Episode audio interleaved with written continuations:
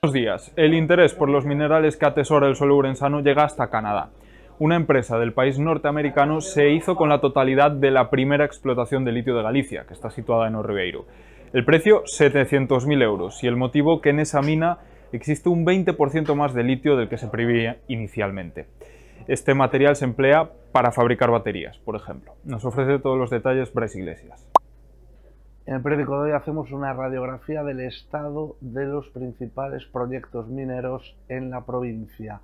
El litio se consolida como uno de los principales potenciales mineros en la provincia. Una empresa canadiense ha adquirido la propiedad total de, dos explotaciones en el occidente urensano, entre los concellos de Avión y Beariz, y ha dado a conocer el resultado de unos nuevos ensayos en los que habla de un aumento del 20% de, litio que hay en esa explotación respecto a lo que se había encontrado inicialmente en 2011. Todos los detalles en el periódico de hoy.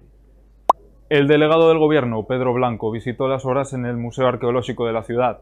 Los trabajos, según dijo, ya se encuentran en la recta final tras una inversión superior a los 11 millones de euros. Después de dos, de dos décadas de retrasos, se baraja que el centro esté listo dentro de un año. Nos lo cuenta Elizabeth Fernández.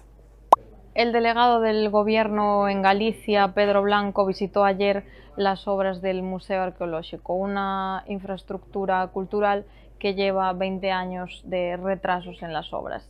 Según las previsiones del Gobierno central, estas terminarán a finales del 2024, aunque también es verdad que comentaron que las obras están apenas al 30% de su ejecución. Más temas. El segundo tercio del año se cerró con la cifra de nacimientos más baja de la que el INE tiene registros. Según los datos del INE, del Instituto Nacional de Estadística, hasta el mes de agosto la provincia perdió más de 2.300 habitantes por culpa del saldo natural, es decir, la diferencia entre nacimientos y defunciones. En provincia, por otro lado, la Diputación duplica las plazas disponibles del programa Termal contra la Soledad. El año que viene se podrán inscribir hasta 150 personas frente a las 77 de este año. Y cerramos este repaso informativo con la sección de deportes. Hablamos con el ciclista limiano Carlos Canal, el corredor que acaba de fichar por el equipo Movistar. También conversamos con el director general de la Federación Española de Deportes de Invierno, Olmo Hernán. La temporada 2023-2024 de este tipo de disciplinas comenzará en Galicia. Y por supuesto repasamos la situación de los equipos obrensanos en la preferente. Pueden seguir toda esta información y muchos más temas en nuestra edición en papel y en nuestra página web, laregion.es. Como siempre, gracias por estar ahí. Tenga un buen jueves.